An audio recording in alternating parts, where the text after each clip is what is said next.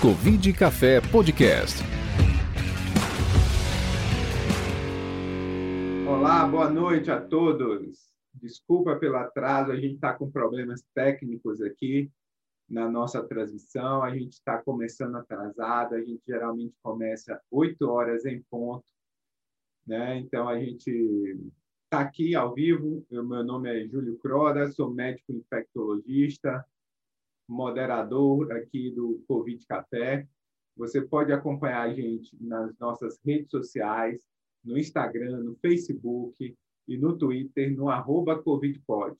E também pode se inscrever no canal do YouTube. É importante entender que o Covid Café tem apoio da Sociedade Brasileira de Medicina Tropical, da Rede de Pesquisa Clínica Aplicada em Chikungunya e da Sociedade Brasileira de Infectologia as opiniões aqui expressas, tanto dos seus integrantes quanto dos convidados, eles não refletem o posicionamento das instituições às, às quais fazem parte. Né? Então, é importante ressaltar isso. Hoje, a gente está com o nosso amigo é, Marcelo Lopes, epidemiologista e torcedor do Bahia aí, então assim, ele que é responsável pelos convidados, né? O Milton, o Luiz Sapucaia aí são convidados dele. A gente também está com o Luciano Pamplona, o nosso epidemiologista lá do Ceará. Se você está tá acompanhando a gente pelo YouTube, pelo Facebook, você já pode deixar suas perguntas, comentários no chat. Ao final, vamos tentar responder todas. Né? A gente sempre tem aquela metade do programa a gente faz perguntas para o nosso convidado e a outra metade a gente atende nosso público aqui cativo, tá? Hoje nós vamos conversar o impacto da pandemia nos, nos esportes competitivos, né? Então, assim, eu tenho o prazer de estar aqui com o Luiz Sapucaia, ele é coordenador médico do Esporte Clube Bahia, está aqui já conosco. Também estamos aqui com Milton Jordão, que é advogado e membro da Comissão de Direito Esportivo da OAB Nacional. É, Bem-vindo, é, Milton, Luiz. Vamos abrir agora para primeiras palavras de vocês. A gente tem esse podcast aqui, a gente Toca Ele está no 23 episódio aqui. Nossa audiência geralmente gira em torno de mil telespectadores por episódio. É disponível também nas plataformas de streaming. Então, a gente agradece muito a participação de vocês aí. E vamos começar, né? Sejam bem-vindos. Vou agradecer aí, Júlio, Marcelo, é, Luciano, pelo convite, muito legal. A gente já, já ouvi e vi aqui, acompanho o trabalho, sei o, o esforço que o Marcelo tem tido aí é, no, com o podcast e a preocupação que ele tem, que ele tem revelado com esse trabalho aí é, de vocês, tem sido assim, fantástico. Também está aqui com o Luiz, grande profissional do nosso Esporte Clube Bahia, é uma satisfação, uma honra imensa. Eu, viu, Júlio, além, além de, de advogar na área esportiva e, e, e também integrar a OAB, eu tenho para mim uma grande honra, que é poder ter procuração do meu clube de coração, que é o Esporte Clube Bahia. Eu também sou advogado do clube, então, suspeita do nosso da, da escolha aí. do nosso Rapaz, querido... esse Marcelo, né? Mas assim, o Bahia sem, pelo sem vieses, sem vieses. Sem vieses, né? Eu vou confessar que eu sou Vitória, tá? Mas eu gosto, estou gostando muito do Bahia porque colocou o SUS na camiseta ali, né? Então, realmente, o Bahia está de parabéns por valorizar todos os profissionais de saúde, né? Então, parabéns ao Bahia. Eu sou baiano também, né? Apesar do meu sotaque estar tá um pouco diferente. Na mas... verdade, como eu sou o único não baiano aqui, eu tenho o direito de falar. Na verdade, assim, o marketing do Bahia é exemplo para o Brasil todo. Né? O marketing do Bahia Esporte Clube dá um banho em qualquer marketing de futebol brasileiro. Os caras são fantásticos, bicho. Eles vêm com campanhas que Sul e Sudeste passa longe de, de, de ter as ideias que eles têm. Eu já vi tá. que Júlio, Júlio é o único rubro-negro aqui, porque eu tô vendo ali o, Leão, o ali do Leão do PC ali, viu? Que é, é esquadrão de aço também, né? Mas ele, mas ele é vitória só até hoje. depois, depois disso ele muda. Rapaz, é, todos Luiz. meus amigos são Bahia. Eu ia pro estádio até escondido na torcida do Bahia. Ah, é. o, o amor já existe, só falta assumir. Bom, é um prazer também estar aqui com todos vocês, é uma honra. Muito obrigado, Marcelo, pelo convite. É, é um prazer poder estar utilizando essa plataforma para ajudar de alguma forma a esclarecer todos esses, esses, esses, essas vírgulas que essa pandemia nos causou, e eu costumo dizer já outros grupos, a Covid e os resultados que a gente tem tido, e eu tenho dito que a Covid a pandemia é trocar o pneu de um carro andando a 80 km por hora. Então, é um aprendizado diário, a gente aprende com, com os erros, com os acertos, com as novidades. Então, é um, é um prazer poder estar dividindo essa plataforma com todos vocês. É, então, a gente já vai para o trabalho, tá? Pois é, Luiz, eu queria que você elaborasse um pouco mais nesse, nessa história aí do desafio que foi a pandemia é, para o esporte, né?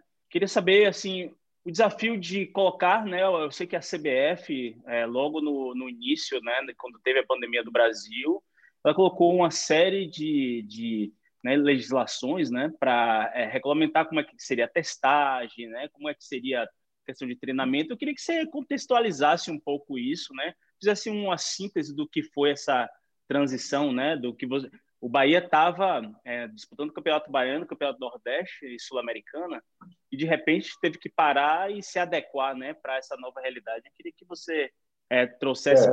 para a gente aí o que, que aconteceu nesse período. Bom, em março, nós paramos completamente as atividades.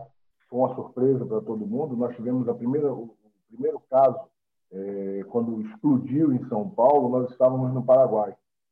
Então, nós não tínhamos nenhum nenhum protocolo específico para que, quando aquilo aconteceu, então nós nos protegemos com as máscaras, pegamos lugares no avião, todos nós, o grupo inteiro, todos juntos, né, o, mais, o mais próximo está dividindo poltrona com pessoas que a gente não, não, não tivesse no nosso convívio naquele momento, e viemos embora para a Bahia. Não teve muito o que a gente fazer, porque nós fomos pegos de surpresa. E chegando aqui, nós resolvemos é, suspender as atividades do clube, aí a pandemia foi tomando proporções maiores, nós resolvemos suspender as atividades completamente no clube. E assim o fizemos com profissional, com base, com a parte de funcionário, todo o staff do clube, nós paramos completamente. Para que nós não tivéssemos é, nenhum tipo de, de, de perda, que evidentemente teríamos, do ponto de vista físico, do ponto de vista do preparo dos atletas, nós construímos uma plataforma com as atividades diárias da preparação física para todos esses atletas que nós iríamos acompanhar, nós iríamos monitorar eles através dessas plataformas digitais, mas nós construímos uma, uma rotina de atividade física e uma rotina nutricional para que esses atletas mantivessem seus trabalhos é, o mínimo possível e até que a gente tivesse instituído um protocolo mais definitivo das coisas.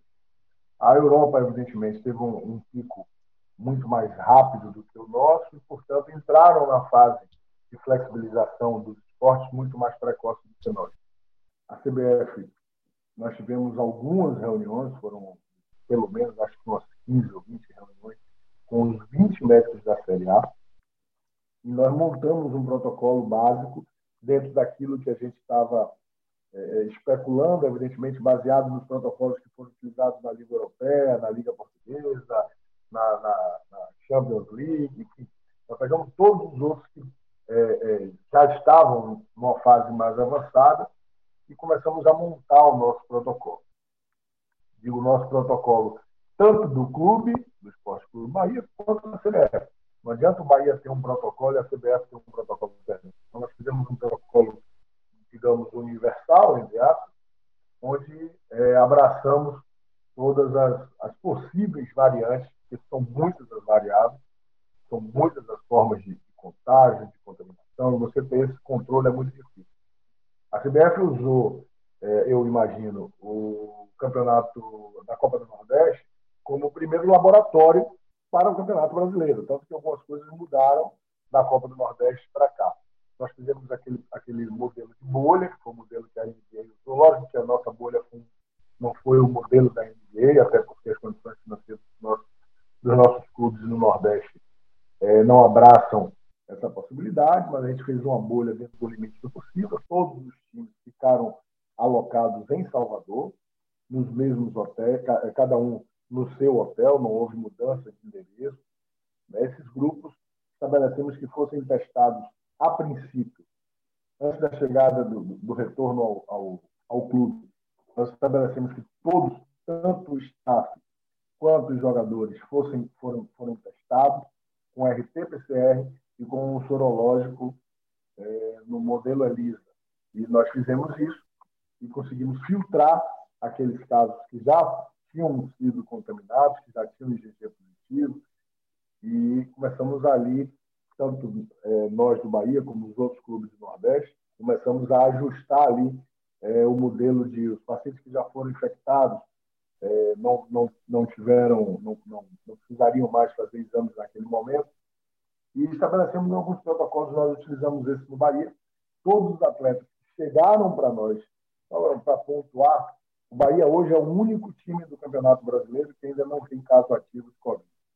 Ou não, não teve caso ativo de Covid do dia que nós voltamos do futebol até hoje. Os casos que nós tivemos no Bahia já chegaram com IgG positivo, ou seja, eles contaminaram antes do retorno às atividades. Então, nós, esses atletas que testaram positivo, assim como os funcionários testaram positivo, mas especificamente os atletas, nós fizemos tomografia computadorizada de tórax de todos eles, fizemos avaliação cardiológica de todos eles, para que então a gente pudesse liberá-los para atividade fim.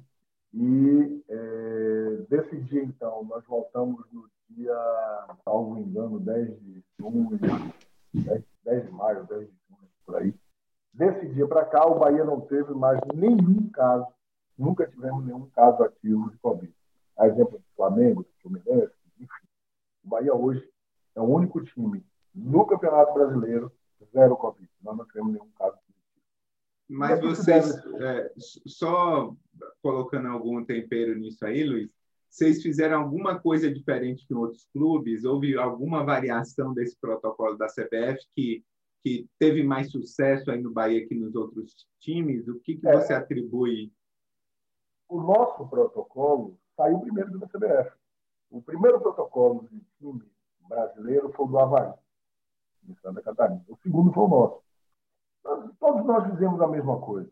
Eu acho que o, o grande segredo, assim, por que, que a gente não teve muito? A gente, eu tenho, a gente tem controles até hoje um pouco mais rígidos. Né? Então, nós não temos é, o que se você via antigamente, podólogo, podólogo é, barbeiro, que iam aos clubes ou que iam às concentrações fazer, fazer corte de cabelo, nós não temos, eu proibi isso terminantemente. Em nossas viagens, nós não permitimos visitas no hotéis, nos hotéis. Então, família, às vezes, o cara vai jogar no Rio, a família vai. Essa última viagem, nós tivemos até um, um atleta que a família foi visitá-lo e eu proibi fiz. Não, mas eu não vejo minha família tem sete meses, eu disse, vai ficar mais um pouquinho. Eu não permito que, que tenha esse, esse estreitamento. A seriedade com que a gente trata, no clube, sou, eu e meus pais somos extremamente rígidos. Né? Nós usamos a máscara N95, só usamos a máscara de tecido dentro do campo, porque depois ali nós estamos num ambiente, entre aspas, mais controlado. Todos foram testados, todos fizeram os testes e foram para o campo. Então ali a gente pode ter uma máscara de tecido. Mas no geral, no dia a dia, nós temos utilizado apenas a N95. Controles com uso de, o, o, normal, que todo mundo já sabe do protocolo básico, a gente mantém isso, agora a gente cobra muito. Né? Uhum. Então, Parece que esses atletas estão adquirindo a doença né? fora do ambiente da, do trabalho. Fora ali, do né? ambiente do futebol. Fora do ambiente do futebol. É. Mas, graças a Deus, no meio efetivo lá, eles levaram muito a sério, todos eles não temos Zero. Qualquer de dizer que, ah, não, a atleta saiu para fazer uma barra. Zero. Todos eles se comportaram muito bem. Ô, Milton, é, emendando aí para a gente ficar na mesma lógica, como diferenciar isso, né? A responsabilidade do time, né? Das atividades esportivas, e ele tem alguma responsabilidade em relação ao contato com esses protocolos extremamente rígidos. E essa, assim, o atleta ele participa de aglomeração, ele vai numa festa, aglomera é. com outras pessoas, tem contato com, com outros indivíduos, provável contaminado. Como que, da parte legal, né, é, qual, como a gente consegue dividir essa responsabilidade aí? A responsabilidade individual né, e a, a responsabilidade do clube, propriamente dito? Eu, adicionaria também da, da, se pudesse, das federações, né? no caso né, do, do futebol, a CBF, né? porque o Luiz falou aí que se baseou né, na, na, bolha da NBA. Então, a, a NBA, ela, ela, aqui no, nos esportes americanos, ela realmente se diferenciou das outras ligas porque levou muito a sério, né? Foi um protocolo muito rígido onde os jogadores ficaram isolados numa cidade, tá certo? E eram testados frequentemente, longe de família, longe de, de vários contatos. Eles mantiveram só os jogadores lá que realmente é, ficaram negativos, né? E como o Luiz falou, fizeram isso na Copa do Nordeste, né? Mas agora no Campeonato Brasileiro já já é um pouco mais flexível. Então, é, adicionando ao que a Júlio perguntou, também não só o papel dos clubes, mas das confederações, das federações aí desportivas de geral. Meus amigos, eu diria para vocês o seguinte: quando veio a pandemia, é, fazer só uma pequena digressão, Júlio e Marcelo, porque me parece interessante entender o andamento histórico para a gente chegar no ponto e, e, na observação que a gente tem hoje sobre essa questão da responsabilização. Quando, quando veio a pandemia, em que o primeiro grande evento esportivo que chamou a atenção foi uma partida da Champions League entre Atalanta e Sevilha, salvo engano, é, e, e levantou-se até uma lebre no, no sentido de, de, quem teria responsabilidade por contaminação de atletas, uh, e isso daí foi muito falado na Europa.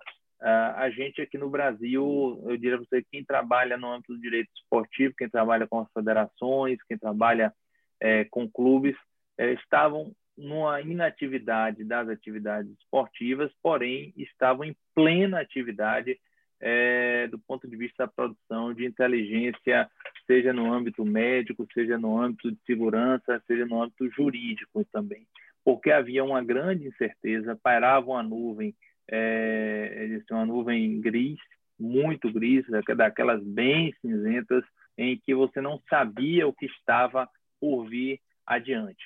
Então, se discutiu se a responsabilização poderia ser dos clubes, se, se discutiu se a responsabilização poderia ser dos atletas, mas, uh, ao fim e ao cabo, é, até pela própria nuance da enfermidade, em que você não tem uma, você tem uma, você tem uma dificuldade de determinar um nexo causal, isso é muito importante, porque se você tivesse a facilidade de identificar o nexo causal, ou seja, quando, onde foi que foi uh, que houve o contágio, talvez a, a, questão da responsabilidade no Brasil estivesse uh, sendo vista de forma bem diferente. Então, no primeiro momento, se pensou em atribuir responsabilidade a clubes e a federações, uh, e no segundo momento isso muda. Por que muda? Pelas nuances da própria doença e também porque nessa fase final de retorno das competições, os atletas também tiveram voz e os atletas é, têm uma determinação em que o atleta atua se ele quiser. Tá? Então, o atleta ele pode, naturalmente, é, é, dizer que não está confortável para atuar, e é um direito constitucional, ele, enquanto trabalhador, é, de sentir-se inseguro e não desempenhar a função. Então, o atleta ele não está ali compelido, ele não está ali obrigatoriamente por força do, da relação contratual que ele tem com o clube. Ele, nessa, nessa, nesse momento da pandemia, todo e qualquer atleta, isso aí vale para o mundo todo. Nós temos exemplos é, na NBA, nós temos exemplos na Liga Norte-Americana de Futebol, a NFL, é, de atletas que, por ter, terem medo do contágio, abriram mão de disputar o, os certames. É, aqui no Brasil, nós não tivemos isso de forma tão, tão evidente. Mas, assim, o que me pareceu é que a primeira experiência, e eu julgo que foi, de certa forma, uma experiência exitosa, é, que foi a, a, o Campeonato Carioca. Foi quem abriu as portas, entendeu? Quem começou, a, a, pôr na prática o, o protocolo, quem começou, inclusive, a enfrentar os dilemas, às vezes, do, dos contágios e a gente encontra hoje num ponto uh, no brasileiro que é outra outra nuance. Né? Há uma crítica, inclusive isso tem um, um, grupo de estudos que vocês devem conhecer, o, o Instituto Inteligência é, Esportiva do Paraná, da UFPR, e que tem trabalhado muito essa questão, no, os efeitos disso no esporte, com, inclusive com a presença de um grande jurista, o professor Paulo Marcos Schmidt, em que é, defende, por exemplo, o um modelo de bolha.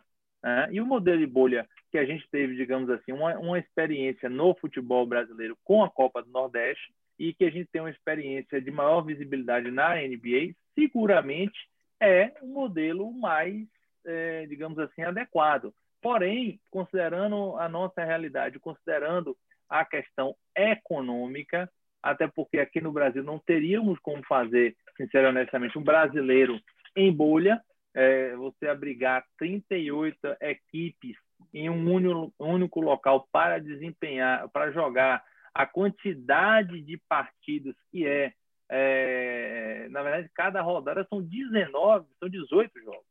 Então, é uma quantidade, 19 jogos, perdão, é uma quantidade grande de partidas, né, para você é, é, fazer tudo isso sem família, sem distante de casa, é, e, e, nós sabemos das peculiaridades que às vezes tem um atleta. O que a gente está enfrentando hoje, avançando um pouquinho mais do ponto de vista de responsabilidade, talvez vocês já devem ter lido na imprensa, é uma responsabilidade desportiva. É, hoje, os atletas têm sido assinalados pela Procuradoria do STJD que os clubes e os atletas estão violando o protocolo da própria, do próprio campeonato.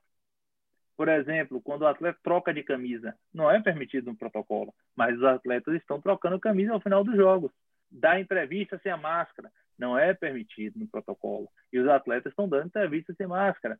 Sentar ao lado um do outro, não respeitar a distância de um assento no banco. Os atletas estão praticando isso junto também com membros de comissão técnica. Então, isso gerou, e a, Procura, a CBF encaminhou 40 notícias de infração, ou seja, em 40 jogos houveram violações do protocolo. Então, a responsabilidade que hoje os clubes estão é, é, em vias de enfrentar, é, isso está sendo, essas denúncias estão sendo formuladas e certamente poderão é, gerar processos disciplinares no âmbito do Superior Tribunal de Justiça Desportiva, o STJD, é, por força de violação do protocolo.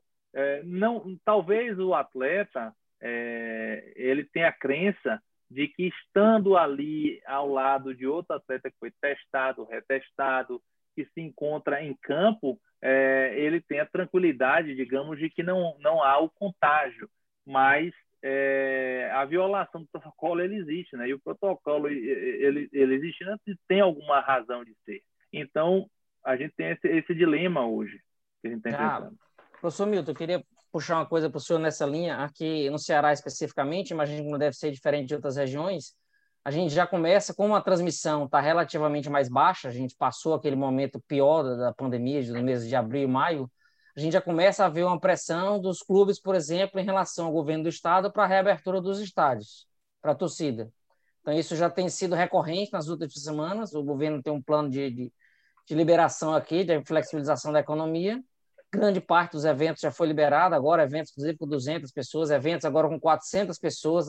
Então, há uma pressão já muito clara de liberação de torcida. Então, eu queria fazer uma pergunta para o senhor e uma para o senhor Luiz. Um é o que vocês pensam em relação a isso, a possibilidade de torcida, se já é o momento a gente pensar nisso, ou é melhor garantir a continuidade do Brasileirão? E para o professor Luiz Sapucaia, é, qual tem sido a experiência de vocês? Eu sei que nenhum atleta do Bahia, graças a Deus, adoeceu. Mas o que vocês têm visto em relação à doença Covid nos atletas? Em relação à capacidade respiratória, sequelas, ou ou de fato essa coisa de o um atleta passa batido e não tem nada? Então eu queria essas duas ponderações de vocês. Também contactantes, né, Luciano? É, será que algum contactante teve é, né, né, contato? Vamos organizar, tem muita pergunta. Né? Primeiro o Milton, torcida, depois o Luiz, sequela e depois contactante. Vamos nessa ordem aí. Oh, esse é um tema candente, professor Luciano. É, eu, eu tenho dez, em uma semana eu estava discutindo isso com o próprio Paulo Schmidt em, um, em, uma live que a gente foi convidado para participar, por força daquele jogo do Flamengo e, e porque já agora em outubro havia a autorização municipal lá no Rio de Janeiro para o retorno da torcida. É, do ponto de vista jurídico, tem dois debates. Primeiro, tem segurança para poder voltar. Esse é um debate e será que nós não estaríamos ali criando, sei lá, um vetor de disseminação? Esse é um primeiro ponto. É, e também se a, a, volta ela pode ser uniforme ou, ou, pode ser pontual, tá? Se isso não ofenderia o que a gente chama no direito desportivo de princípio da paridade de armas, né? Ou seja, igualdade de condições. É, é, vamos lá, eu, eu tenho uma posição é, essa é uma coisa que não se fala, não é desde agora que está se falando, não tem mais ou menos no mês de julho, participei de uma conferência na OAB Nacional com a presidente da Federação Paraibana de Futebol e que ela, na fala dela, defendeu o retorno de jogos, dizendo, olha, eu estou na Paraíba, eu estou com o shopping aberto, eu estou com as pessoas circulando no mercado, por que, que eu não posso, por exemplo, colocar no, no jogo duas mil pessoas espalhadas? Né? Eu acho que é um questionamento que, legítimo. Eu, eu, particularmente, acho que, da forma como às vezes tem sido conduzido né, o, o nosso lockdown meio, meio open, né? meio soft, é um soft lockdown, não sei, que a gente criou aqui, mas uma coisa interessante do Brasil, uh, em, em que é, as, as federações questionem, porque o público, por exemplo, times como o Esporte Clube Bahia, como Flamengo, como São Paulo, é, perdem muito sem o público. Tá? Perdem muito porque tem um match day, não é só ir pagar o estádio. Tem o cara, a loja do Bahia está na boca do estádio, aí o clube ganha, aí ele sai feliz, gasta mais dinheiro. Então, é, é, essa engrenagem ela sofreu um baque. E, e, por exemplo, se eu fosse lidar aqui números não tão precisos, mas Luiz também deve ter ouvido, que a loja era, tinha uma projeção de ganhar um milhão em um ano, ganhou quatro. Então você percebe que o match day ele tem uma força, porque ele envolve também os clubes ganham é, porcentagem da alimentação dentro dos estádios, o consumo de bebida, é, ou possibilidade de patrocínios pontuais, dependendo da, do, seu, do seu andamento. E sem contar que, se a gente for perceber é, as, as, estatísticas recentes, por exemplo, na Alemanha, é, houve uma inversão. Na Alemanha, até o, o, campeonato, no campeonato que findou agora em, em, em, agosto. Até o início da pandemia, até o, o, começo da pandemia, 45, aproximadamente 45% dos jogos dos mandantes é, nas, eram vencidos pelos mandantes, melhor dizendo, e, e 30% eram pelos visitantes. No pós-pandemia, inverteu. 45% pelos visitantes e 30% pelos mandantes.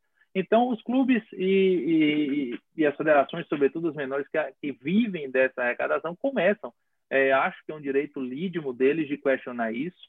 É, acho que eu, o, que eu, o que eu falei, Júlio, para naquele programa, e repito, e é meu posicionamento, que eu, inclusive, depois encaminho para Marcelo a coluna que redigi é, sobre esse tema, é, eu entendo que nós precisamos produzir inteligência inteligência jurídica, inteligência médica, é, inteligência para poder retornar.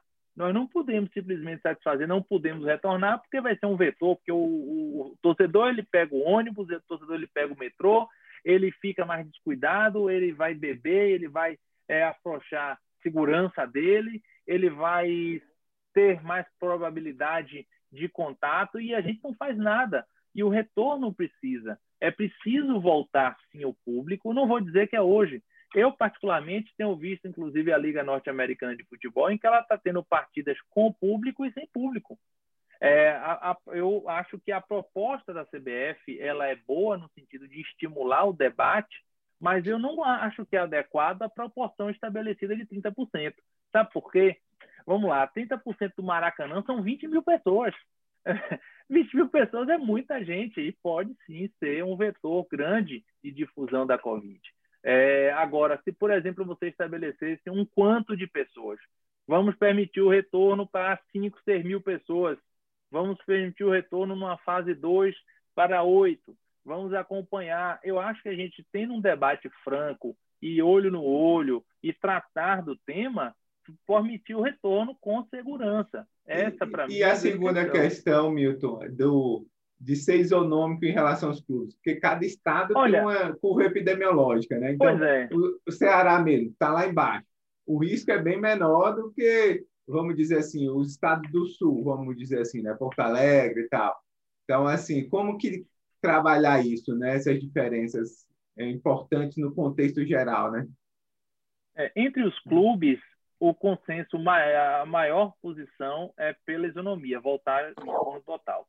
para mim, particularmente, pensando inclusive até como experimento, como teste, é, eu acho que deveria ser a volta pontual.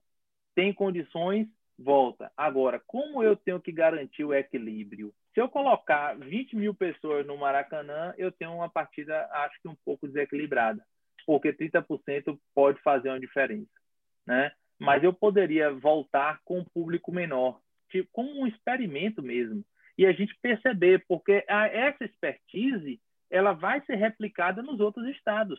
Eu acho que está faltando assim pensar, nós estamos com um problemão. Como é que a gente vai lidar daqui para frente? Porque eh, vocês são experts, eu, eu quem sou eu, mas eu para mim a, a, gente passa 2021 nesse vai e vem de pandemia. É, o grau de confiança em vacina para mim é baixo, pessoalmente falando. Não sei se a vacina vai ter o êxito que as pessoas estão tributando. Acho que a vacina vai ser muito mais um placebo e um, uma liberação psicológica para as pessoas voltarem a tentar fazer o que faziam antes. Acho que não dá para viver no mundo como se vivia antes, em todos os aspectos. Os clubes têm que mudar, os torcedores vão ter que mudar.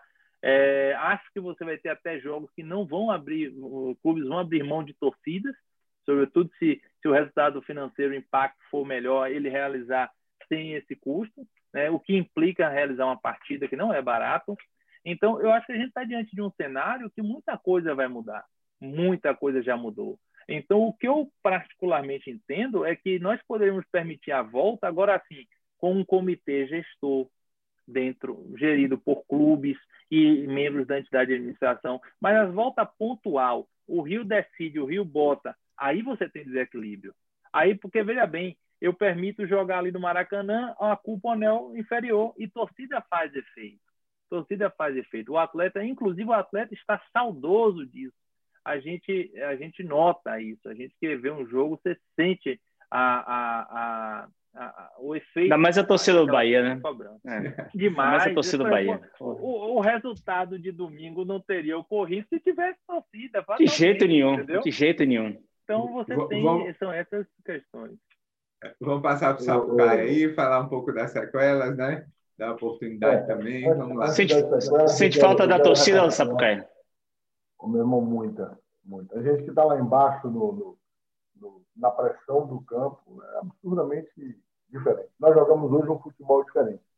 Eu queria aproveitar, assim, antes de falar das sequelas, eu quero dar um pouquinho de volta atrás, corroborando eh, as palavras que o, que o professor Milton deferiu, mas eu queria dizer o seguinte, que, é, voltando um pouquinho com respeito à responsabilidade.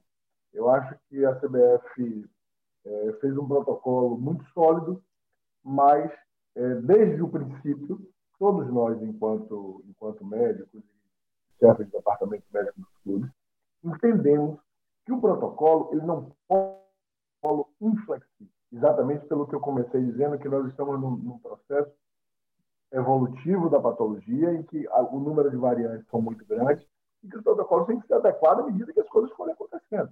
Então, algumas particularidades, como a ah, os jogadores no banco de, de, de, reserva têm que estar sentados a um metro e meio do outro de distância, mas vem no ônibus um do lado do outro. Todos foram testados. Então, no vestiário, um do lado do outro. Todos foram testados. Então, acho que rigidez demais em algumas coisas, você pode perder um pouco quando você dá muita conotação jurídica a isso, de, ah, não, você vai responsabilizar porque os clubes quebraram o protocolo quando os jogadores trocaram camisa. Beleza. Vamos lá. Ah, mas no banco não pode sentar um do lado do outro, mas no ônibus para ir para o estádio pode. Os caras estão, teoricamente, numa bolha testada, estão convivendo num hotel, todo mundo ali, vem no mesmo ônibus, todo mundo ali, entra no mesmo vestiário, todo mundo ali. Eu acho que punir porque o cara sentou um do lado do outro no banco de reserva. Onde estádios no nosso país, nós temos um país continental, e como tal, nós temos estádios que têm 50 lugares no banco de reserva, e outros que só tem 10 e tem uma comissão com 20 pessoas no banco de reserva. E aí faz como? Bota a cadeirinha do lado, aí a cadeirinha fica uma próxima da outra, não tem jeito. Cara, o futebol é muito emotivo, é muito, é, mexe muito com emoção. Quando faz gol, o cara vai abraçar, não tem jeito. Eu sou médico, participo do negócio, quando a gente consegue fazer o gol, vai lá e abraça. Entendeu? Enfim, por isso a, a, eu acho que essas, essas, todas essas esses detalhes dos protocolos todos eles devem ser mais flexíveis do ponto de vista de em que ponto nós estamos. E isso, é, eu acho que é compatível com a, o retorno do estádio, do, do público aos estádios. É, partindo do princípio da paridade, da condição de igualdade para todos os times, eu não acho justo que o Flamengo bote 20 mil e eu na Fonte Nova só posso botar 5. Então, eu acho que é uma coisa que a gente vai ter que construir um protocolo novo, construir um aprendizado novo, aí eu concordo com o professor Milton, com o professor Milton, de que a gente precisa aprender. E é como eu falei, está aprendendo todos os dias. Né? Então, eu acho que a volta ao estádio, eu, enquanto médico, acho precoce, particularmente eu acho precoce. Eu não concordo com o professor que as vacinas são placebo. Eu acho que a, a, a, o mundo não estava preparado, tanto econômico, financeiramente, quanto é, é, cientificamente, para essa pandemia. Essa foi um freio de arrumação na humanidade. E eu acho que todos estão debruçados sobre uma pesquisa mais apurada, tentando ser o mais breve possível para que a gente possa ter respostas de, de, de melhor proteção é, quanto ao vírus. Mas eu acho que é, vai ter resposta, sim, em breve. Eu acho que a gente tem. Eu acho que as coisas mudaram e vão mudar. É natural que isso aconteça depois da gente passar por um custo desse, um momento tão, tão delicado e que a gente se, se torna tão impotente. Então, enquanto médico, eu ainda acho que é precoce o retorno da torcida aos estádios, porque a gente gente tem visto, por exemplo, Paris voltando à onda, a Espanha voltando à onda, né? a gente não sabe quanto tempo é, de imunidade a gente vai conseguir ter, quer seja ela de rebanho, quer seja ela por ter, tido, é, por ter sido pré-infectado. Então, eu acho que ainda é precoce, eu acho que é uma coisa que a gente pode amadurecer, discutir mais, mas discutir sem fazer laboratório com grande massa de pessoas no estádio, né? porque a gente sabe que, além de, de, de da forma como o item, a entrada no estádio vai aglomerar, não tem jeito. A gente vai botar um, um, um torcedor a quatro cadeiras do outro, na hora que a bola balançar a rede, meu irmão, o nego corre, se abraça e não tem onde correr. Ainda não é o momento de volta da torcida, particularmente. Eu acho que a gente ainda tem que segurar um pouco mais, fazer alguns laboratórios, discutir isso em fóruns é, maiores, com infectologistas, com epidemiologistas, que tem um lastro maior de conhecimento, inclusive as pessoas lá fora estão um pouco mais avançadas do que nós aqui no Brasil, talvez. Né? A Europa, que já está querendo, já, já tem alguns lugares que estão começando a flexibilizar a entrada de torcida. Vamos aprender com os caras. Eles estão na frente da gente, eles errarem, a gente aprende faz aqui. Não custa a gente esperar mais um pouco, no meu entender, enquanto médico. Quanto às sequelas, eu particularmente, é, a gente pela literatura sabe é, dos comprometimentos pulmonares, dos comprometimentos dos riscos é, é, cardíacos. Então, o que a gente tem não tive, graças a Deus, nenhum caso, né, mas tomamos todos os cuidados de tomografar todos aqueles que tiveram testado positivo tivemos cuidado de uma avaliação cardiológica de todos eles, e graças a Deus não tivemos nada. Mas sabemos de alguns casos em que é, tem uma perda da capacidade respiratória grande, e, mas eu acho que estão diretamente relacionados a você preventivamente avaliar esses atletas. Né? Então a gente tem esse cuidado. É, eu acho que o, o, o, o pessoal do Flamengo teve agora, eles fizeram o mesmo protocolo, tomografaram todos os atletas que testaram positivo, vem com acompanhamento com pneumologista, com cardiologista. Até agora eu não tive nenhum, nenhum caso. Recentemente agora teve uma atleta que. Ô Luiz, você conhece algum caso de, de jogador no, da primeira divisão que é, ficou com sequela, não pôde retornar por conta do Covid ou não? Não, não, não conheço nenhum caso. Tem um caso recente agora de um atleta de 36 que teve um infarto agudo de miocárdio e algumas pessoas começaram a ah, será que não foi do Covid, que o cara não teve Covid, isso né, que fez algum fenômeno tromboembólico, isso fez com que ele tivesse. Uhum. É mera especulação, ninguém tem dado concreto a respeito sobre isso, sobre isso.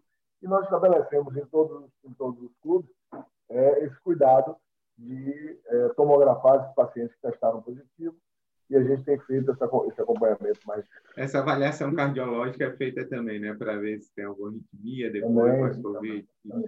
Vai lá, Marcelo. Uma dúvida, uma dúvida é, é e familiares e, e, e, contactantes próximos de, de jogador, é, houve algum relato, alguma coisa chegou até você, assim, em relação ao Bahia? Não, ou, não, não tivemos, não tivemos nenhum caso. A gente faz um inquérito epidemiológico de todos os atletas, todos os dias que eles se apresentam ao clube, né? Então, é bom dia, bom dia, tira a temperatura, tudo bem, como vai as cores, alguém tem febre, alguém tem garganta, alguém tem... Né? Então, cotidianamente a gente faz esse inquérito se tem algum histórico familiar, se alguém teve alguma coisa diferente. É muito difícil você rastrear todos Legal. Aí o cara tem uma empregada doméstica que trabalha lá, mas mora fora. Então, quando ela sai, então o que a gente tem é o dado epidemiológico para poder tentar rastrear isso. Graças a Deus, até hoje não tivemos nenhum caso. Então, Luiz, esse contato que você tem sobre né, essa, essa parte epidemiológica é, é um contato diário, basicamente, com os atletas? Você... Na representação, ah, né, que ele falou, né? Na representação. Ah, né? Não, todos os dias eu estou treinar, né? Todo dia. Uhum. Todo, Todo dia. dia. você faz um questionário se tem sintomas, se tem alguma coisa sim, sim. e tal. É, os questionários, esse questionário, inclusive, foi a gente, é, o protocolo, CBF estabeleceu como protocolo e a gente o faz. Evidentemente, e se eu disser a você que todos os dias a gente faz aquelas 20 perguntas ao atleta, o cara já está com o saco cheio daquilo, né? Cara chega assim, tudo bem, tudo bem, ninguém casa não nada, está todo mundo tranquilo. Então, eles levam muito a sério, pelo menos os meus atletas levaram isso muito a sério. Então, às vezes, a gente, no bom, no bom dia, eles já informam se tem alguma coisa diferente. Já por exemplo, eu tive uma, uma dorzinha de barriga, aí eles avisam antes de ir ao clube, para a gente relacionar isso com algum dado traumatológico e tal.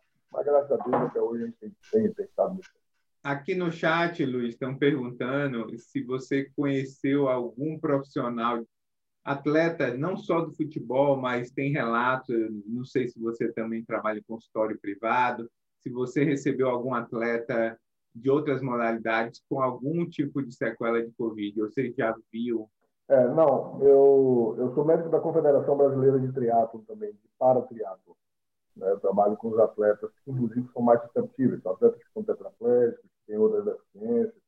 E, graças a Deus, até hoje eu não tive nenhum relato de complicação, nem sequela é, daqueles que, porventura, testaram positivo. No teatro, nós estamos voltando às atividades do teatro há 30, 40 dias. A gente começou a retornar as atividades do teatro no Brasil e no mundo. Nós somos, nós somos regulados pela ITU, que é a International Triathlon Union, que é a, a FIFA do teatro no mundo.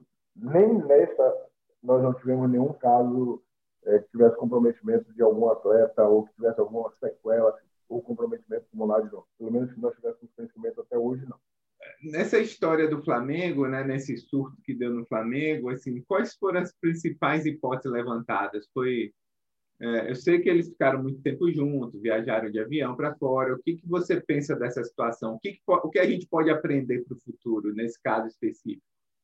Eu entendo o seguinte, meu amigo. É, nós tivemos algumas reuniões com a Comembol antes do início do, da, da, da Libertadores e, em breve, agora, a Sul-Americana. Nós encontramos um problema muito grave, né? muito grave, e que eu ainda lhe confesso, não sei, eu tive com o Palura semana passada, discutindo sobre isso, e ainda não consigo entender como é que nós vamos fazer. Cada país da América do Sul tem um protocolo diferente. No Chile é um protocolo, eh, na Venezuela é outro protocolo, na Colômbia é outro protocolo. Né? Então a gente ainda não conseguiu estabelecer uma máxima para que as coisas acontecessem. No Equador, me parece, eu não, não posso lhe dar essa, essa absoluta certeza, eu acho que o problema do, dessa contaminação do Flamengo foi o Equador. Eles, os protocolos lá são muito relaxados. Aí já tem um grupo que expecta que a, é, é, o vírus lá possa ter uma cepa diferente, possa ter uma, uma mutação. Aí vão vir um milhão de, de, de histórias diferentes. Eu acho que o grande problema que o Flamengo passou é o controle de protocolo no Equador, que é um país que estava com ainda com um grau de, de de acometimento muito grande e não tinha os protocolos que a gente tem no Brasil, por exemplo. E isso facilitou que o gandula de lá pudesse ter, enfim, o porteiro do hotel, o cara onde os caras ficaram na higiene do quarto. Eu acho que o problema do Flamengo, no meu entender, tenha sido a condição protocolar do país em que ele estava. Entendi, entendi. Pergunta, Luciano, Marcelo. Eu tenho mais eu tenho uma, pergunta. mas vou deixar vocês. Tem uma pergunta, eu queria iniciar com, com Milton, mas também queria ouvir de, de Sapucaia. É, em relação, a gente está falando de, de atleta profissional, mas como é que fica o atleta amador né, nessa história? Né? Eu, eu queria perguntar, então, é, é, queria perguntar isso para Milton, né? O que que, o que que, que segurança um atleta amador tem, né, diante dessa pandemia? É a confederação que vai, vai apoiar ele? E para Sapucaia seria, no, no, caso do Bahia, os amadores são os atletas da base, né? Os, os jovens, né, que estão aspirando um, uma posição no time profissional, né? Eles estão, eles fazem essa preparação, né, para a sua vida profissional na, é. no clube, né? É, então, talvez o Milton possa comentar um pouco o retorno das atividades amadoras, né? Porque tem muita gente Isso. que corre, tal, que faz bike, tal, e tem muito cancelaram todas as maratonas, cancelaram todas uh, as provas amadoras aí, né? E o Luiz, eu queria saber do como é que ele está lidando com os atletas da base do Bahia. Esse, esse tema do retorno das outras atividades, assim, a gente tem é, contato, eu presido hoje o STJD do Judô e a confederação enfrenta dificuldades. É, enfrenta dificuldades porque, se você olhar as ramificações, como é que a gente vai colocar, fazer uma competição de judô que tem um contato físico direto e você vai ter o nível de testagem, por exemplo, que exige para uma competição dessa natureza. Se você for observar, Júlio e Marcelo, se vocês observarem, o COB é, levou os atletas, a, a, as, as, equipes nossas aqui que vão, vão estão completando o ciclo olímpico para Portugal. Todos foram treinar, finalizar aí os, os treinamentos de alto rendimento em Portugal, é, já pensando no, no prepara na preparação do ciclo olímpico agora para julho no Japão. Então a gente está diante de uma situação muito complicada. É, recentemente falava com o presidente de uma federação aqui, a Federação de Karatê, e ele me, me, me expunha as dificuldades, porque ele está preso pelo, pelo decreto, os, os decretos municipais, é, e, municipal e estadual, melhor dizendo, de proibição de, de reuniões de mais de 100 pessoas. Segundo, ele teme, por exemplo, organizar até futuramente qualquer evento e daí haver uma grande contaminação e dizer que o foco foi ali, isso aí desprestigia muito a imagem que, por exemplo, a federação vai ter. Então, todas essas, todas essas federações que não têm um poderio é, econômico, né, que tem o futebol, por exemplo, é, ela, elas têm essa dificuldade, é arriscar. Né? Nós temos visto recentemente o retorno das atividades é, aquáticas. Tá? É, inclusive, nesse final de semana, teve uma competição agora em Fortaleza, é, de modalidades aí de OC1, OC2, canoa havaiana, na verdade, é, mas você tem, um, o retorno tem sido lento, é, bem lento, de passagem, né? Por você teve, você teve agora, você tem o que? O tênis, que já voltou, você já tem já o US Open, você já teve alguns outros torneios, é, é, que são modalidades, inclusive, mais fáceis, diga-se de passagem, é, mas quando você sai desse grande ciclo global, é, do, do, do, topo da cadeia, você desce, as competições locais, por exemplo, não retornaram. Por que não retornaram? Porque você não tem como fazer a testagem. É, aqui, só para você ter uma ideia, cada, cada partida uh, do futebol, Luiz pode até falar isso aí, cada partida do futebol baiano era por equipe uma média de 10, 12 mil reais de testes, uma, uma média de 10, 12 mil reais. E, e olha, em Minas, você quer que eu lhe conte isso aqui? Acho que até permitido, é um fato notório. Em Minas, que você tem municípios muito mais distantes do que aqui na Bahia, e, e, e você teve um laboratório, o teste chegava a custar 260, 270 reais.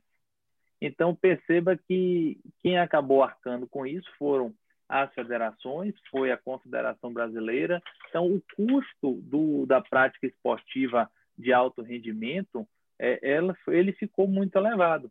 Então, quem não tem condição de entrar é, nessa roda, ou seja, quem não, não pode sentar para bancar o jogo, hum, ficou fora, ficou alijado.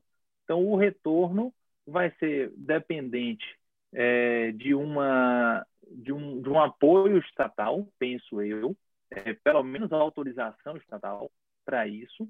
Você conta por parte da população com um temor, né? um temor, existe ainda um temor. Ah, a gente pode estar tá falando assim, que olha, as pessoas já voltaram ao normal, vão para bares para isso, mas não são todas as pessoas. Não é a grande maioria das pessoas né? Até quando você vai num, você pode chegar num restaurante, você vê uma certa timidez em relação ao que era antes. É, as fotos às vezes que você tira assim, de praias que as pessoas vão à praia que pensam que estão ao ar livre, né? Mas se você for perceber as atividades esportivas como um todo, é, elas tendem a, a, a, voltar mais lentamente. A prática em, em, academias, prática em quadras fechadas como squash, por exemplo, você vai ter uma diminuição. Então, a tendência é que você vai jogar com quem seja conhecido, vamos colocar dessa forma, né? É, então há sempre o risco, isso aí não tem não tem como pela própria forma, volatilidade, né, a facilidade como como o, o vírus ele ele se propaga, ele ele contamina as pessoas. Então eu, eu acredito que a gente vai ter um retorno muito lento das outras das outras modalidades que vai ser dependente de uma redução significativa da, da, da curva né? E uma sensação de que a gente está perto de uma próxima normalidade. Eu só, só quero esclarecer, viu, Luiz, que não é que eu acho que a vacina é placebo, não. Eu não, o que eu entendo é que a vacina para muita gente, quem toma e quem não tomar, vai ser uma espécie de de alforria do que se está vivendo. Olha, a vacina chegou, então muita gente está tomando, eu já posso voltar ao normal. E eu, particularmente, leigo, eu, eu tenho uma incerteza.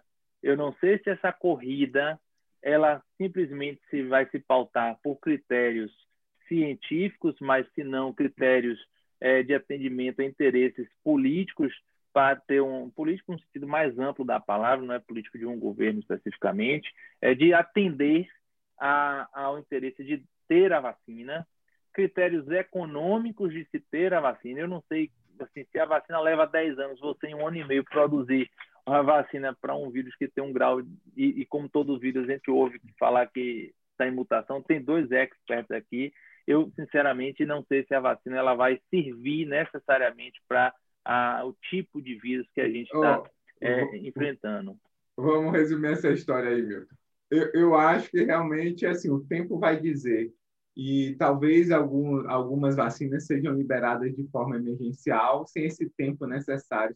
Eu acho que sua preocupação é válida, mas vamos esperar, vamos, vamos tratar aqui do, do, do esporte, né? É, é muito, muito mais simples. É, muito mais simples não, né? Vamos ouvir agora o Sapucaio. Tem gente aqui no chat, eu tenho que perguntar as perguntas aqui que estão tá surgindo, porque nosso prazo aqui de live está tá esgotando. A gente tem um compromisso de manter uma hora, até para não ficar muito cansativo para todo mundo.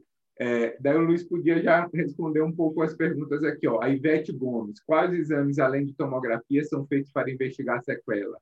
Quer que você detalhe um pouco mais? O Marcelo, Marcelo Gomes, que é um epidemiologista da, da, da Infogripe, lá da Fiocruz, também comenta aí que, que é, existe os testes não são 100% sensível, é, fala um pouco também que os casos sintomáticos, é, dependendo de quando isso acontece, se essa triagem de sintomas, como que você trabalha com isso, a parte independente do, do teste, né, por conta é, de combinar essas duas triagens de teste, teste e, e, e sintomas. É, nós, nós não testamos, é, nós fizemos hoje, o, o, padrão, o, padrão protocolar é o sorológico CLIA e a CLIA e o RT-PCR. Nós, é, o efetivo todo testa RT-PCR. Jogou, testa. Vai jogar, testa. Jogou, testa. Então, nós fazemos dois testes semanais. Eu imagino que gente acaba fechando uma janela, em que você, ah, não, mas pô, só vai dar positivo no sexto dia, mas eu estou testando segunda e estou testando na sexta. Yeah. Então, segunda em algum momento eu vou, é, eu vou é. fechar o ciclo. Em algum Probabilidade. Momento, inclusive é. assintomático. Né? Não, sou, em todo, todo mundo. Todo. Todo mundo. Faço RT-PCR padrão em todos. Os sintomáticos, quando nós temos sintomas importantes, nós afastamos do grupo a depender da janela do sintoma, a gente faz ou o sorológico, que é o, pelo modelo CLIA ou ECLIA, e o RT-PCR. Repito, até hoje nós não tivemos nenhum caso que tivesse uma sintomatologia importante. E, o protocolo para o retorno do, do paciente que testou Covid positivo? É, Mas não tivemos. Não tivemos. Não tivemos não. Se nós tivemos, já vieram na apresentação com a é, IgG positivo já de 20 dias, 30 dias atrás. Zero, todos assintomáticos. Ainda assim, todos eles foram submetidos à tomografia computadorizada, eletrocardiograma e ecocardiograma. Todos fizeram esse padrão aí depois dos todos positivos. Que tiveram, todos que tiveram IgG positivo. Tá, Uhum. beleza. Nós não Essa era a tivemos pergunta da Ivete, você já respondeu, Luiz. É, nós não tivemos respondeu. nenhum caso ativo de Covid no Bahia. Né? Uhum. Desde que nós, na apresentação, nós tivemos sete casos que apresentaram IgG positivo. Esses casos fizeram tomografia, eletrocardiograma, ecocardiograma, avaliação cardiológica. e Isso é o liberados. protocolo da, SV da, da SBF, não só CBF. do Bahia, né? Da CBF. CBF, Rafa. É, desculpa, eu já estou cansado. CBF. Cara, não, torceu Vitória. É. da CBF e do Bahia. E, na verdade, é um protocolo médico. É, do ponto de vista da- do- dos atletas da base. Nós Ó, agregamos o- o- os mesmos protocolos do profissional para a base. A base, nós temos uma particularidade que são atletas que moram no clube. Nosso CT hoje nos permite ter uma unidade eh, de alojamento completamente distinta do profissional. E esse, esse CT nosso nos- é, é muito arejado, muito bom. Nós isolamos esses atletas que dormem no clube, que, que moram, entre aspas, no clube, nesses alojamentos. E, além de todos eles terem sido testados e seguirem todos os protocolos do profissional, todo o staff, todo o pessoal envolvido com os atletas da base também cumprem o mesmo protocolo e cumprem o mesmo isolamento. Então, nós tivemos é, cuidadoras de menores que ficaram alojadas no clube para só elas terem acesso a esses atletas. Nós tivemos fisioterapeutas que só ficaram no clube para ter acesso a esses atletas. Todos esses atletas cumpriram a quarentena é, inicial de, de sete dias, para que nós fizéssemos todos os exames, para que tivéssemos todos os cuidados, para que então, só depois de 14 dias, começassem os treinamentos. Então, nós seguimos para os amadores, para os os atletas da base, o mesmo protocolo que seguimos no profissional. Vamos para mais uma pergunta aqui. Eu acho que a gente é, as perguntas do futebol tem uma pergunta do Romildo, que é, é um corredor chama Pica-Pau lá de Cuiabá, está perguntando: eu corro sozinho, eu preciso usar máscara? O que, que você Veja acha, bem, Luiz? é, houve um, em algum momento, o New Journal Sport Medicine, lá da Inglaterra, fez um trabalho que dizia que atletas em atividade de corrida precisavam estar 10 metros de distância um do outro. É, imagina. E depois veio um que a- atletas, de bike deveriam estar a 20 metros de distância um do outro. Né?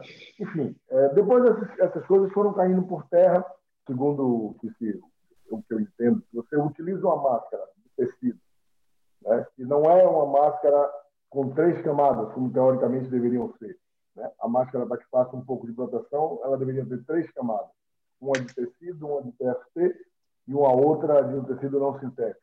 Né? Teoricamente, essa seria a máscara ideal. Três camadas de barreira.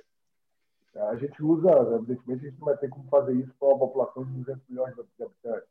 Então, a utilização da máscara de tecido, ela deixa de ser protetiva quando umedece e passa a ser um fator agregador de risco. Né? Então, se você está correndo, suando, molhado, com a máscara molhada, você deixa de se proteger e passa a, a... Eu, eu corro também, Luiz. Sabe o que, que eu recomendo? Corra em horários alternativos, com pouca aglomeração e sozinho. Porque o corredor, ele gosta depois de aglomerar. É aquele bate-papo lá Sim, com, sim, sim. com um grupo de corrida. O cara que anda de bike gosta de andar todo mundo junto, coladinho, entendeu? Então, assim, tem alternativa para isso, né? Sim, Mas a eu atividade. Eh, Perdão, desculpa eu interromper você, mas a atividade física em si, ao ar livre, ele eh, teoricamente não oferece um, um grande risco né, para quem está praticando, né, quem está ao redor. Não, não, não. Eu acho exatamente Uhum. isso. Essa, essa teoria da- do, do New Journal já caiu, inclusive. É. né? Eles já, já tiraram essa ideia de que você tem um risco de hiperventila, você expele mais vírus. Isso já caiu por terra. E assim, eu acho que o segredo é esse o, que, o, que, o, que o Júlio falou. É que você corre, pô, corre sem máscara, mas corra mais isolado, veja um horário que não tenha tanta gente, ou, enfim, o cuidado é o de sempre, é o que a gente sabe. Né? E se essa coisa vai mudar em algum momento, a gente não sabe. Mas eu acho que, a princípio, ele pode correr sem máscara assim, só não, só não deve correr de turma. Gente, Exatamente. Ó, a gente encerrou uma hora aí de transmissão. Primeiro, agradecer a presença do Milton, do Luiz. Abrir a palavra para os últimos comentários aí dos dois. É, vamos começar por, pelo Milton e fechar com o Sapucaia. Júlio, Marcelo, eu agradeço aí o convite. É sempre bom a gente é, tocar nesses temas, são temas acho que tem que estar tá, sempre revisitando, porque assim, os desafios que a gente tem aqui, sobretudo no, é, no âmbito do esporte, são imensos. Né? Quando a gente fala, os efeitos da, da pandemia são perceptíveis, não apenas é, na perspectiva da, da questão sanitária e também da questão médica, sentimental, mas assim, para os clubes, é, o clube como o nosso é, sentiu muito, sentiu muito por não poder ter torcida, por ter o seu faturamento afetado em cheio, né, no momento em que ele vinha já é, decolando. Então, assim, a gente precisa, muda muito, a gente podia falar aqui de contratos, o tempo, o que aconteceu com os contratos, o que vai acontecer com os contratos, enfim, tem muita coisa que ainda vai repercutir. Acho que a gente ainda tem é, muito que aprender, né? A mudança de cultura, de mentalidade que trouxe a pandemia para a vida de todos nós, né? Hoje estamos aqui todos em nossas casas, enfim, aprendendo a lidar com tudo isso. E eu acho o trabalho que vocês fazem é, fenomenal. Sou fã e fiquei feliz e honrado de poder hoje aqui bater um papo aqui, bater bola, né? Vamos colocar nesses termos aí com vocês, com, com o professor Sapucaia, com o Marcelo, né? E, e, que ele era nefrologista, né? Agora virou epidemiologista. Você vê, né? A pandemia veio para mudar mesmo. Né? Ele era o Mr. Rim e agora é, eu jogo em todas as posições agora. Jogador versátil. Um abraço a vocês, boa noite, um parabéns pela qualidade. Obrigadão. É, eu, eu, queria agradecer a Marcelo, a Júlio, a Milton é, pelo convite. É um prazer enorme ter podido participar é, dessa discussão e seria bom que outras e com outras pessoas e com outros canais acontecessem exatamente por aquele motivo que eu falei, o número de variáveis são muito grandes e a gente está aprendendo todo dia. Eu aprendo um pouquinho mais com o Milton, aprendo um pouquinho mais com, com, com o Marcelo, com você, Júlio, enfim. É uma, uma, uma maneira da gente desmistificar um pouco esse momento que é tão complexo, tão complicado, né, e que a gente tem essa possibilidade de de bater esse papo mais leve sobre isso. Eu queria dizer que é preciso que a gente tenha um pouco mais de paciência, um pouco mais de tolerância. Né? O momento é, é de mudança, efetivamente é um momento de mudança, mas eu acredito que as coisas vão se adequar assim, nada acontece ao acaso. Né? Então, eu acho que logo, logo a gente vai ter respostas melhores. Se não tiver uma vacina que defina isso a longo prazo, que tenha uma, pelo menos a médio, para que a gente ganhe tempo para desenvolver a de longo, enfim, é, qualquer avanço que a gente possa ter, que possa nos dar um pouco mais de segurança, é, eu acho que já é um grande passo e eu acho que é, a gente vai ter momentos melhores em breve. Tá bom? Muito obrigado a todos vocês, espero ter contribuído e até uma próximo, um próximo bate-papo dele. Oh, Marcelo Gomes também está mandando uma mensagem aí para o Bahia. Ó. parabéns ao Bahia pelo engajamento em ações afirmativas aqui. É o Marcelo Gomes, lá da Fiocruz, do Rio de Janeiro. É. Né? Então, assim, agradecemos realmente o Milton, Marcelo, o Luiz. Eu, assim, fiquei bastante feliz com esse episódio. Pouca gente está discutindo isso, né, no ambiente médico, e ter vocês dois aqui foi muito importante para a gente. A gente está no 23 episódio, temas variados. A gente não falta tema, né, Marcelo? A gente já tem uma lista de mais cinco, seis episódios. Exatamente. Vamos ver até quando a gente vai conseguir levar isso. Vamos ver, a gente está aí né? que deve é. Vamos ver. É, então, a gente Mas... agradece também a audiência do pessoal do YouTube, do Facebook, que nos acompanha ao vivo, interagindo, fazendo pergunta. O, o no... Você sabe que o novo episódio do Covid Café, Milton e, e, e Sapucai, ele sempre está disponível às terças-feiras, a partir das 19 horas nas principais plataformas de streaming. Então, você pode baixar lá do Spotify, do Apple Podcast, você pode ouvir no seu carro e no, durante o trânsito. Acho que é bem apropriado. A gente tem uma audiência à parte também aí nas plataformas de streaming e acompanhar a gente nas redes sociais no arroba Covid Café Pod. É, o pessoal deixa comentários e a gente programa um novo episódio. Então, a gente sempre agradece os convidados e a gente está encerrando mais esse episódio. Apoio Sociedade Brasileira de Medicina Tropical, Rede de Pesquisa Clínica e Aplicada em Chikungunya e Sociedade Brasileira de Infectologia.